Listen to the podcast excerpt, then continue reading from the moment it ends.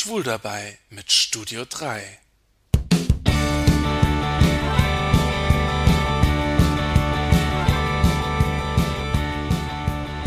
Raus mit der Sprache. Ehrlichkeit und klare Worte. Ich denke, viele der Probleme, über die wir Schwule uns immer beschweren, hängen genau damit zusammen.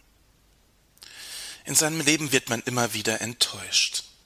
Ich meine, jeder träumt doch davon, irgendwann den Mann fürs Leben oder zumindest für eine gewisse Zeit kennenzulernen. Und dann lernt man jemand kennen. Es fängt richtig gut an, doch äh, nach der dritten Verabredung meldet er sich nicht mehr. Das Schlimme ist, dass man sich richtig Hoffnungen gemacht hat, sich Mühe gegeben hat. Umsonst.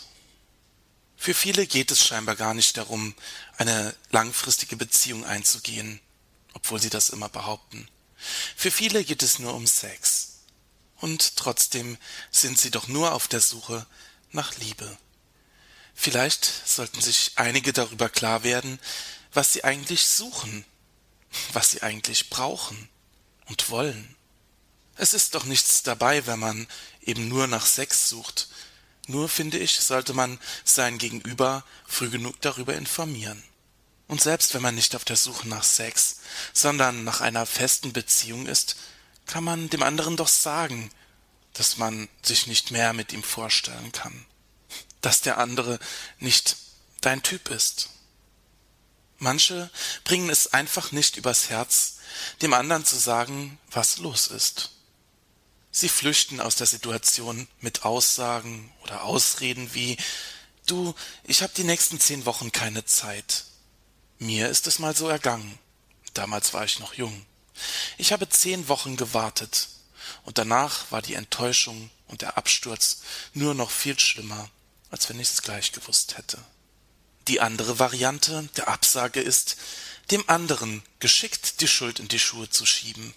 Deine ewigen SMS gehen mir auf die Nerven. Das wird mir zu viel. Darauf habe ich keinen Bock. So kann man sich schön aus der Affäre ziehen. Und das schlechte Gewissen kommt gar nicht erst auf. Selbst wenn die Absage nichts mit dem anderen zu tun hat. Warum kann man das nicht sagen?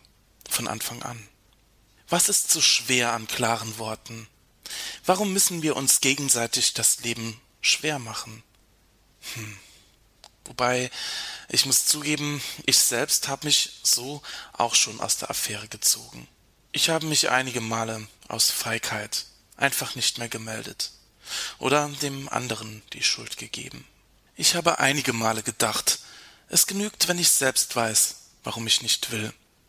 Der andere merkt das schon. Ich tue mich dann schwer damit, dem anderen zu sagen, dass er nicht mein Typ ist. Hm, ja, oder dass es einfach nicht gefunkt hat. Man denkt sich vielleicht, ja, ich will den anderen nicht verletzen, oder auch, ja, und wie stehe ich dann da? Man sollte sich darüber klar sein, dass man den anderen nur noch mehr verletzt, wenn man ihm was vormacht. Und jemand, der ehrlich ist, sagt, was er will, vielleicht auch mal ein bisschen hart, steht auf jeden Fall besser da als jemand, der nie weiß, was er will. Jemand, der sich vor Entscheidungen und klaren Worten drückt und damit andere verletzt. Hand aufs Herz.